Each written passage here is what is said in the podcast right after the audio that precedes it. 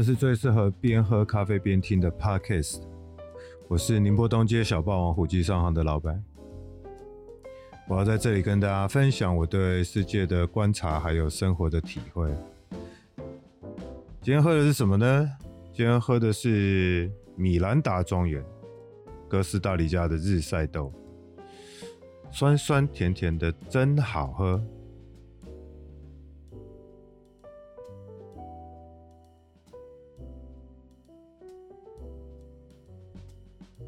今天是二零二零年的五月四号，我弟弟今天来找我啊，主要就是讨论啊日子怎么过下去的这个事情。大家都知道最近受疫情影响嘛，很多店家的生意都不太好啊。我弟弟是做服装生意的啊，他其实他的生意一直都是非常非常的火红啊。当然最近也受到影响了嘛，哈，是不是女孩出门戴个口罩？大家不知道你是谁啊，就不用穿漂亮衣服了吗？也许啦啊，又或者是说，现在可能大家都会对消费上面会比较谨慎一点，所以非必需品的买卖啊，可能受影响的比较严重。好像台南第一家五星级饭店倒了嘛，所以这个其实影响蛮大的。那我们兄弟俩其实就是我们这个家族里面啊，同一辈啊，唯一两个自己出来做创业的嘛，所以有时候对这些局势上面哈的感受会特别深刻一点。那今天聊到的事情是说，哎，我在这三年做自媒体啊，其实对我们咖啡店的生意啊，有蛮显著的帮助的啊。但如果说是为了因应这个疫情而去做自媒体的话，哈，基本上已经晚了一点啊，因为你的观众啊，你的粉丝群是需要时间去累积的嘛。那我这几年主要做的是 YouTube 影片啊，做了三年多，我们目前 YouTube 的订阅数是四万多，总观看次数是四百七十多万。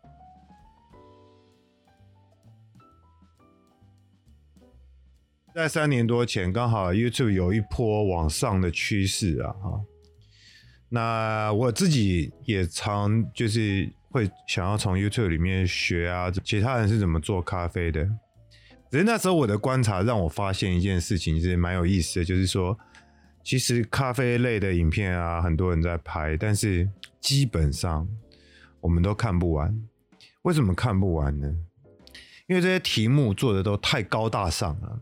或者是正经八百的在那边，哇，这个要怎么样，那个要怎么样，粉要磨多细啊，水温要多高啊，然后，呃，每秒滴几滴啊，这一类的事情，基本上我觉得一般人类也看不下去啊，包含我自己，我是业者，我自己也看了很辛苦，所以就等于是让我抓到一个好机会，就是说，哎，好像缺乏一个很接地气的这个 YouTube 频道是。聊咖啡这件事情的，所以呢，我就小小的尝试了一下，结果发现啊，效果非常好。就是我本来以为我的立场是这个咖啡豆买好一点啊，青菜拿来就会很好喝，这样的思考会有很多人不接受。结果反过来啊，我发现不但有人接受了，而且接受的人很多啊。就是我觉得冲咖啡应该是。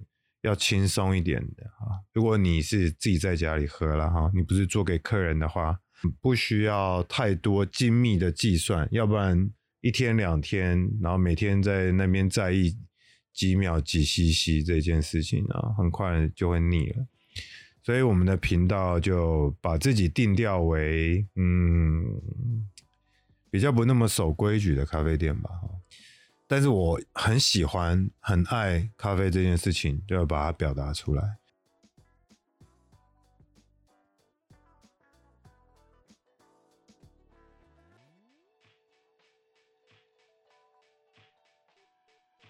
其实我在二十年前就很明白哈，做自媒体的优点跟缺点。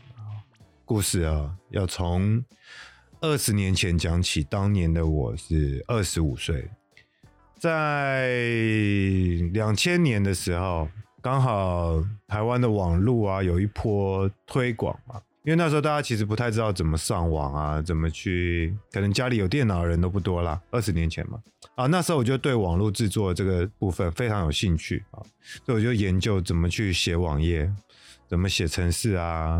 然后我另外一方面的兴趣又是画画图啊，写写有的没的记录啊，有点像现在这个样子啊，哈，就是我会可能用文字、用声音、用影像去记录我自己。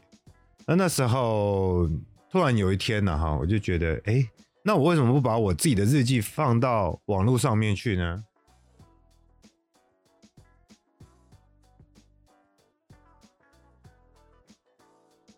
那我的日记里面大概都写些什么呢？很好玩哦。我写的是，比如说，我还记得有一篇我印象很深刻的是。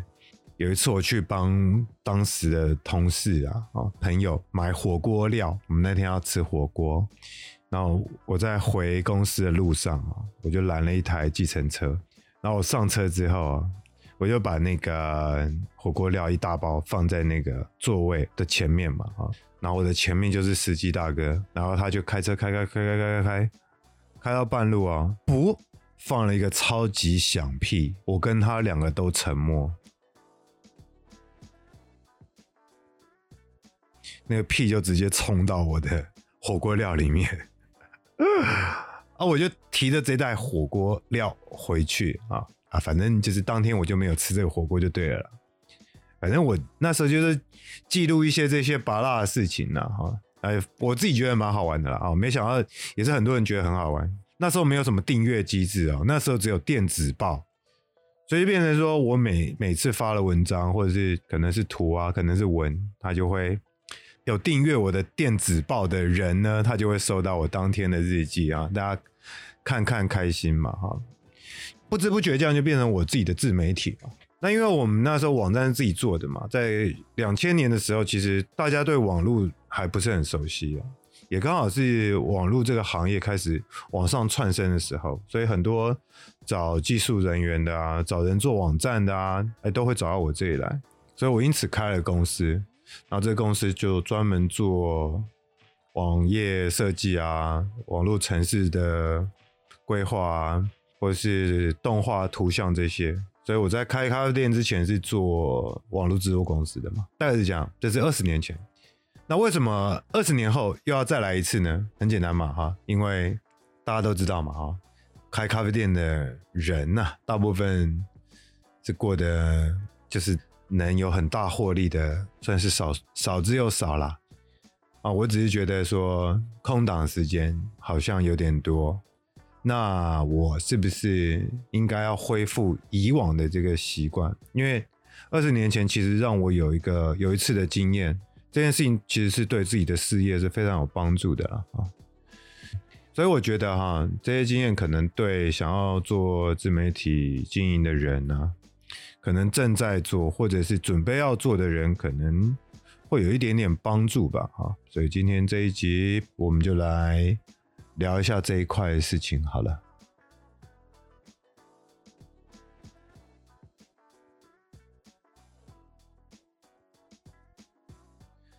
那你为什么要做自媒体呢？你自己到底想清楚了没有啊？你的定位是什么？这个很重要哦。你是想要获利呢？还是只是想要找到同好，还是单纯只想要当个网红？其实我觉得做自媒体这件事情啊，有时候是，嗯，某个层面来讲啊，应该是拿你的隐私去换得的啊，就是你出卖了一点自己的隐私啊，把它公开在大家面前，嗯，有好有坏了哈。好处是你找到同伴的机会会比其他人大很多，呃，坏处就是你的隐私上面可能会比较有些得要顾忌，所以现在不是说什么国中生的志愿都是当个 YouTuber 吗？也许你看到很多光鲜亮丽的表面啊，但其实要付出的代价哈。有时候自己要去衡量一下，是不是自己能够接受的，尤其是像 YouTube 那个会露脸的啊，你会在路上被人家又认出来啊，不能挖鼻屎被看到啦，啊，形象的问题啊，对不对？所以要先把自己的定位定出来啊，嗯，我们先说目标吧，哈，就是我看到蛮多朋友啊，他是为了说，嗯，这个好像很好赚哦，想来试试看这样子。其实做自媒体哦，真的能赚钱的人呐，啊，嗯，那个比例其实也是非常低的了，哈。你能见到的这么多的网红里面啊，都是翘楚中的翘楚啊，不是说每个人开始做，然后他就是一定会红啊。有时候是命的问题啊，有时候是运的问题，或者是时机好不好，是吧？所以，嗯，其他人我不晓得啊。我三年前想做的时候，主要是想要找到哈跟自己理念相同的人，喜欢咖啡的。如此而已啊，因为我们是从一个完全陌生的行业，就是网页制作公司，直接跳进咖啡这个产业嘛，所以在产业里面认识的人不多了，所以我就觉得，哎，我我是不是可以透过这样的方式找到一些同样喜欢咖啡的人啊，认识一些同行或者是同伴啊，那获利这件事情呢，嗯。其实它是会自然发生的啦。如果你有那样的念头，或者你有，你可以提供这样的服务，或者是你可以提供这样的产品的时候，其实获利是必然的啊，一定会有收获，只是说多或少的问题而已啊。但像我们现在这个时机点呢，嗯，我们待会会讲一下那个 YouTube 跟 FB 目前的状况，然后。以现在时机点来说，你要大红大紫呢，基本上难度是相当高的，就是不是这么容易的。因为其实每天有很多很多新的 YouTube 频道在开，每天有很多很多的内容被产出，所以要被大家能够关注到、要看到，其实是有相对的难度哈。那当然，我可能是嗯，二十年前很幸运，三年前也很幸运。都是我的一时兴起，后来就发展出一个不错的成绩啊！哈，我觉得这个是我非常幸运的地方。但是如果以现在的的话，嗯，可能心态上就要做调整哈。想要大红大紫呢，嗯，不无可能，但是机会非常的低。但我相信接下来的未来会有越来越多像一些专业领域的人开始进入 YouTube。去拓展他的事业啊，他会把自媒体当做是一个跟他事业结合的一个很棒的催化剂吧。这个其实是我自己体会到的事情了哦。你看，像现在什么很多啊，很多 YouTube 啊，银正律师讲法律的，苍兰哥讲医学的，哎，馆长讲健身的吗？嗯，哎，可能不止健身的啦，他已经。跨足到很多领域了，其实像种种的这一些啊，哈，后面都是会有很多可以让流量变现金的事情发生，所以，嗯，做自媒体能不能赚钱呢？当然是可以啊，只是说多或少的问题。但是有一个很吊诡的事情是，如果你只是为了要赚钱而去做自媒体的话，通常就会很难，因为现在其实观众或是阅听者他们的。警觉性已经非常高了，你是不是在做广告的？你是不是在搞业配的？啊，当然一眼就可以看得出来，除非你是一个非常非常令人非常非常讨喜的人物啊，你即便业配他也愿意看，就像那个、浩浩嘛，是不是？所以毕竟呢、啊，这么多 YouTube 里面也就出了这么一些些人而已，是吧？所以心态上要做调整，而且嗯，定位还有一个部分是说。比如说像我们自己是做咖啡的，那如果我想要做咖啡类的频道的话，那我的定位到底是什么？是不是我有没有跟我相同定位的人是竞争对手存在？这也要搞清楚的。所以我觉得我一直觉得我自己是一个非常幸运的人啦，就是在三年多前那个时候还没有一个做咖啡的 YouTuber，他愿意。放下高高在上的吧台手、咖啡师的身段，去好好的跟消费者交朋友吧啊，所以我觉得我是非常幸运的啊，可以找到一个属于自己的定位，然后这个定位呢，也许是别人不要的啊，但是还蛮适合我的。所以这一这件事情是很重要的，你不要一直去看你自己缺乏什么，什么长得不够帅、口条不够好啊之类的事情，反而应该要去看说你个人的特质是什么，然后这个特质呢，有没有其他跟你类似的人跟你在打对台，呃，或者是你要怎么样在同质性的内容里面找到你自己独特的点，因为说实在的哈。做自媒体很开心、很自由的原因，就是你本来就不是一个什么大明星。当然了，现在很多明星们也加入做自媒体的行列了啊，因为这是一个趋势，这是永远都避不开的。但我相信绝大多数的人，他本来都不是明星，所以你也没有什么包袱嘛，是不是？没什么包袱的话，我觉得很重要的事情是要做自己。自媒体的宝贵就在于真实。我们虽然没有很多明星的包装啊，但是我们可以表现最真实的那一面，然后去接触到粉丝们。因为我觉得啦，嗯，我这这几年来最大的收获就是身边多了很多很多。想法接近，或者是喜好相同的朋友，这是我做自媒体最大最大的收获了啊！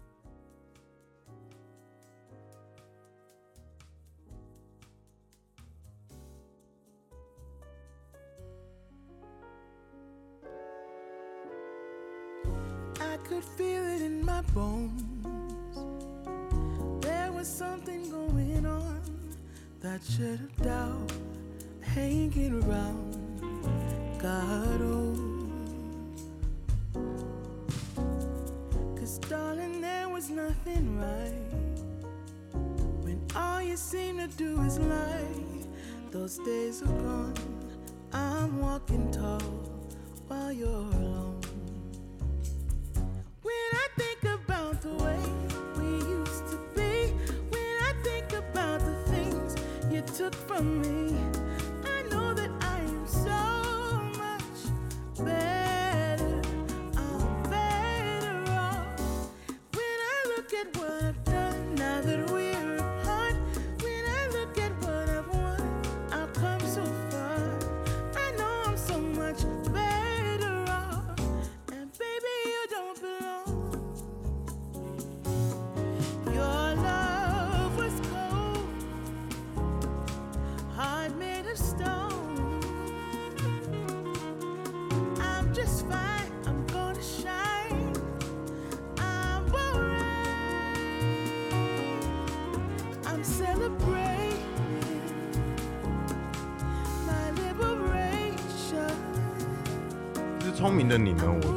早就发现到了啦。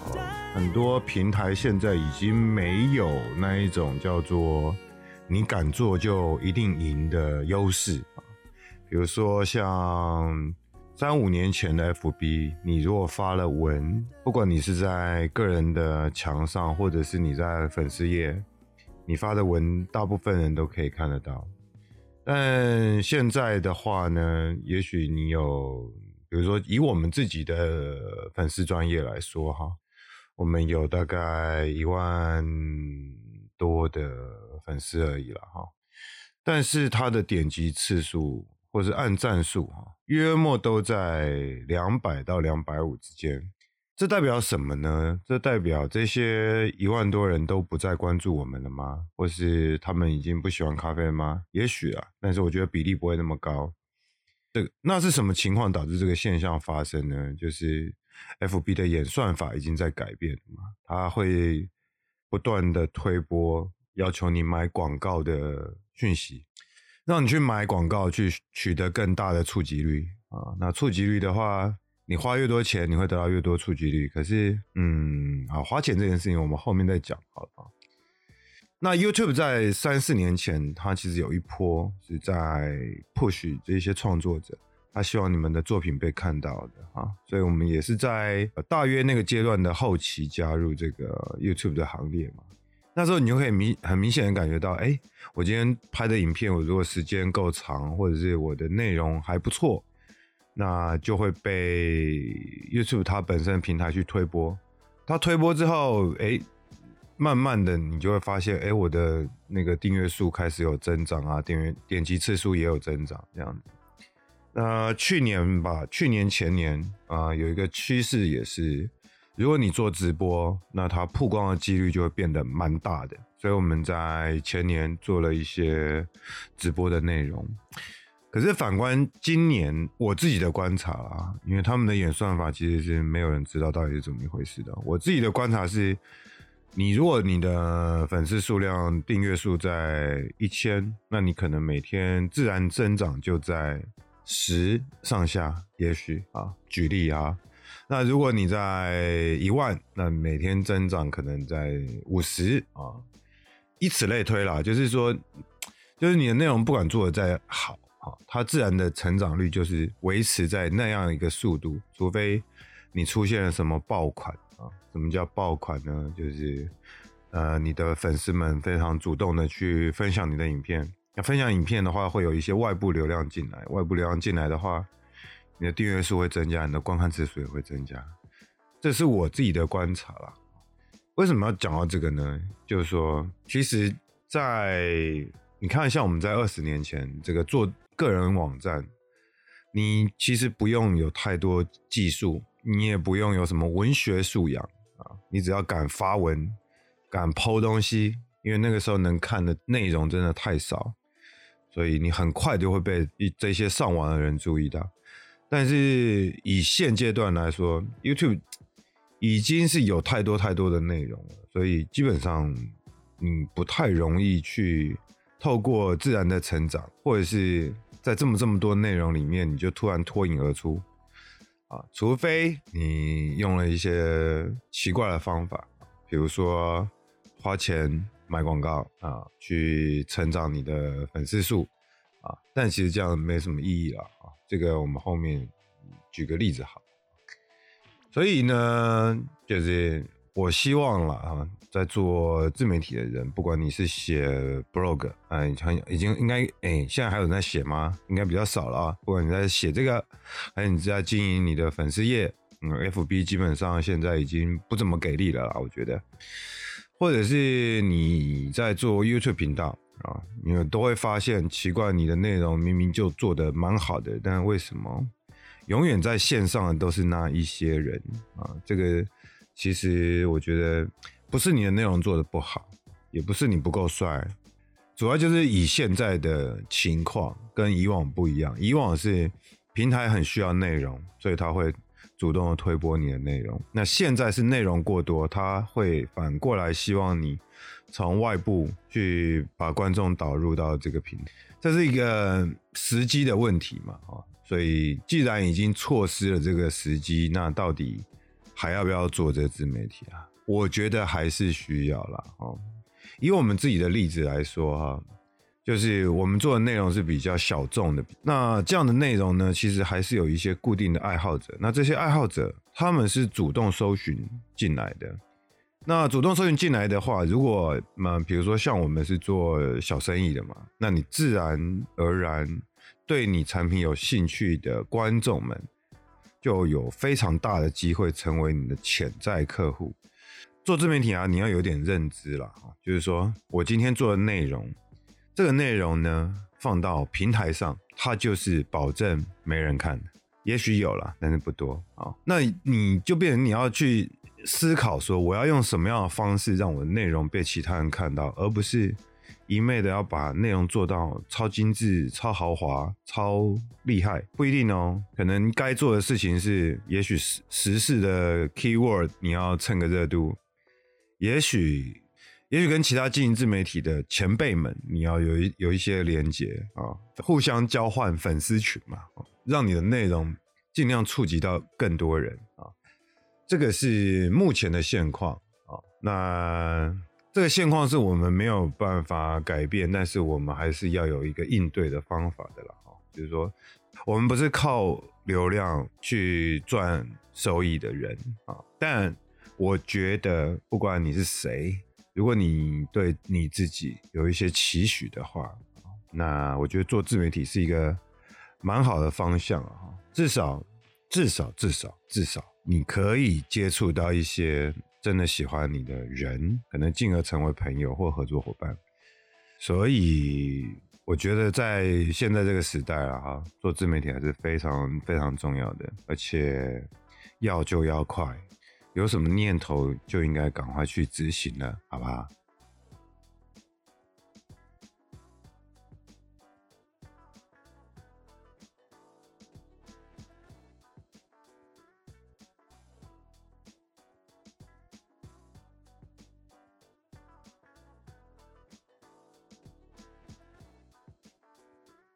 这个心态要有一点点像是在开公司做事业。嗯，当然，你的兴趣非常的重要啊，因为你的兴趣可能是就是你的内容的主轴嘛，你的内容主轴才有办法吸引到相同频率的人嘛啊，兴趣当然很重要，但是怎么说要把它当成一个事业来看待呢？就是你在经营一间公司的话，我们都会有投资的预算啊，这个预算包含你的时间跟你的钱，对吧？我们先说时间好了。时间是一个最宝贵、最宝贵的东西啊！我会发现蛮多朋友啊，他想要做，然后他一直说他没有准备好，然后这个时间就一直拖、一直拖、一直拖、一直拖、一直拖，拖到后来哈，可能平台的优势已经不见了嘛，那这个机会就跟着消失了，或者是平同一个平台里面出现另外一个跟你同属性的家伙，那你要再进入，其实就比较困难一点。所以时间的成本呢，要抓得好。就是我做一个，呃，就是像刚刚讲的啦，有念头要做就要赶快啊，不要等。再一个是花钱部分，花钱呢，我觉得特别有趣啦，就是说我们刚开始在要拍影片的时候啊，你就发现，哎、欸，网络上很多教学是跟你说，你的内容最重要，你的器材一点都不重要，这种狗屁。非常重要，好不好啊？当然不是说要叫你去买超越你能力的那个昂贵的器材，而是我觉得你应该在你的能力的范围内，尽量让你在创作的工具上面，你该花钱投资就花钱投资啊。比如你要拍影片，你至少买个好点的相机、好点的镜头、麦克风非常重要，是吧？声音听不清楚的话，我觉得大家也没有兴趣看下去。或者是讲究一点的话，灯光也要准备一下吧，知道你灯光打了，让东西看得清楚吧。诶，这个很好笑。我有个好朋友啊，他就是哦，我看你拍那个 YouTuber 好像很厉害哦，啊，我要买那个器材，啊，好，你买吧。我清单开给他，然后连续三个月，吼，我花了八万多呢，买那个相机，还有那个什么麦克风。啊，我订户才几百啊，YouTuber 什么时候才会帮我赚钱？这样子，我就觉得，其实像这样的心态就不太对了啊。我们投资是说了嘛，哈，做事业对不对？投资是看长远的。我们我们如果说，呃，你的影片品质或者是你收音品质真的很糟的话，你的观众们他其实已经都被宠坏了。他可能第一眼看到很烂烂的画质，或者是听到不太 OK 的声音，他可能就离开了。所以我觉得花钱呢，可以花在买器材上面，这个是必须的啊。但是还是要斟酌自己的能力啊，不要。但是该投资的要投资，是不是？或者是你需要剪片，啊好一点的电脑，那该买的就买吧，在能力范围内。那花钱还有一个部分啊，就是说，嗯，也是我看到的现象，就是会有很多人认为说，嘿，我 FB 有一万个追踪，那我来做个 YouTube 频道，好歹来个一千吧。其实错了，因为每个人对这个电脑啊或者手机的使用习惯都不一样。有些人他就是习惯每天第一件事情就是打开 FB，有些人起床的第一件事就是打开 YouTube。生活在 FB 跟生活在 YouTube 的这个人群是截然不同的，所以我是觉得，嗯，我看过蛮多，他们会花钱砸 FB 广告，然后去把人导流到 YouTube 去。乍看之下，这个没什么问题，对不对？但事实上不然了哈，就是说你会发现一直在买广告，然后希望大家看你影片的人，他也许订阅数很多，但是点阅率很低啊。这个是蛮常碰到的一个误区了啊。我希望大家不要。花钱去做这件事情啊！你宁愿花钱买器材，宁愿花钱去出个外景吧，吃个好吃的或者什么啊，拍拍你喜欢的东西啊，买一些你有兴趣的东西来做成内容，那样反而比较有意义啊！所以千万不要花钱买粉丝啊！然后你要把它当成一个事业，什么叫事业呢？准时上下班，按时的营业，持续的更新，要有耐性，而且要做好管理。什么是做好管理呢？就是，嗯，如果承诺了每每个礼拜二要上影影片，或者要 po 文章，那你就要每个礼拜二，甚至几点几分啊，固定好。你得要有这样的态度。那大家才会认为你是真心的想要好好经营这一块，才会有人愿意加入，希望可以跟你一起成长，是不是？所以我觉得啦哈，做自媒体就是真的要像做一个事业一样，好好的管好你的损益比啊，好好的这个该花时间要花时间，该投资要要投资，该有的规矩要有规矩，不要说反正我做自媒体。我又没老板，我就照着自己的心意，随随时要上就上，随时要停更就停更，这样是不行的哟。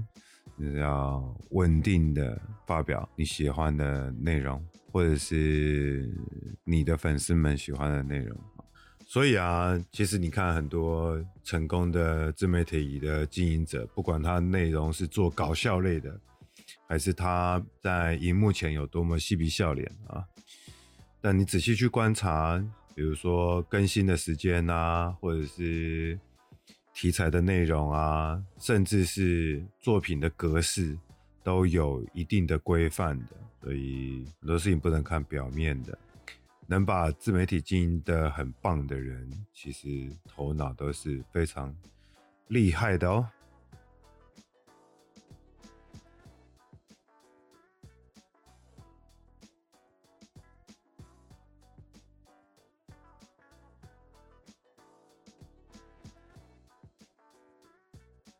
大头症哦，其实也是我观察到了一个现象，就是你会发现说，哎，这个人呐、啊，他可能在现实生活中是一个鲁蛇，但是在网络世界里面呢，哎，出现了一些拥护者。其实网络霸凌哈，嗯，有时候是两个层面啦，一个是常见，就是你会听到很多。经营自媒体的人说算命，算命，算命嘛啊，不要在乎算命，其实很难啦，你还是会要在意的，难免心情会受影响，对不对？但是有一个事情是我觉得更要不得的，就是如果你是在经营自媒体的人，然后你已经有一定量的粉丝的时候，千万千万不要有大头症，非常非常的忌讳是拿着你的影响力去霸凌别人啊，在自己的内容里面。说别人不好，或者贬低别人，这样是非常不应该的啊！也许啦哈，在鄙视别人、干掉别人、骂别人，或者是贬低其他人的时候，你的心理上面觉得可能自信心满棚，但是事实上，我觉得以现在大家的素养来看啊。所以你所有的粉丝愿意跟随你的人，他们都是看在眼里的。如果你是已经有一定的影响力的时候，你就更不应该去霸凌别人，或者是贬低其他跟你同属性的经营自媒体的人，因为哈，最后啊会自食其果的人呢、就是你自己。为什么呢？因为你培养出一批喜欢贬低其他人或者喜欢霸凌其他人的粉丝。那你经营这样的内容，经营这样的个人品牌，其实是一点帮助都没有。因为什么？因为你只是把一些唧唧歪歪的人全部凑在你身边而已，然后你要设法跟他们好好相处，这样是不对的啊。所以，如果你有点影响力，千万不要大头症，可能反而需要更谦卑。可能要想着怎么样跟你的粉丝们共同成长，提供有用的资讯，而不是情绪上面的煽动。我觉得这个是做自媒体或者是任何一个你有一点影响力的人都应该要去在意的事情啊，也是必须要去在意的事情啊。你有很多人啊，一辈子都没红过啊。一上台就使尽浑身解数，要让大家看看你有多厉害。其实我觉得经营自媒体啊，是一个长时间的累积，长时间要持续的事情。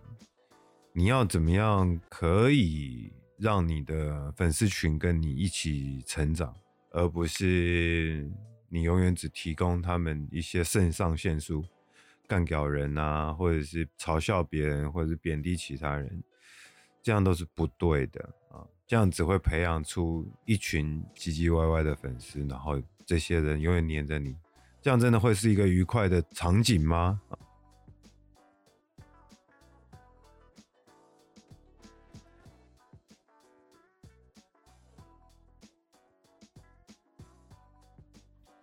哎，我不知道我弟会不会听到这个 podcast。嗯，但是呢，虽然现在如果要做 Podcast 自媒体啊，或者是 YouTube 影片啊这些，对于目前的生意上面也许帮助不大，但是我觉得还是必须要马上开始去累积自己的粉丝，经营自己的品牌。呃，要用一个正确的心态啊，然后它是一个长时间的抗战啊，然后保持热情。希望在这一波疫情受到影响的朋友们，不只是我弟弟啊，希望每个人都可以顺利过关。那希望每个想做自媒体的人都能成功，好吧？今天分享只是我一点点心得啦，哈，也许很多事情没讲到或不全面，或者是可能跟你想法不一样，那也没有关系啊，可以在评论区留个言啊，以后有什么想法我再跟大家讨论，拜拜。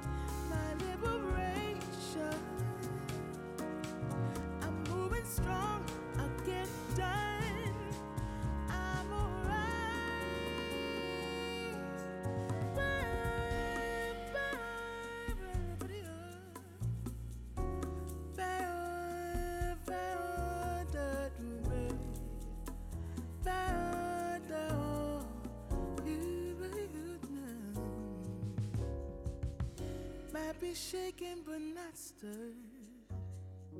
Just a lesson that I've learned. And so it goes, tables turn, and you're on your own.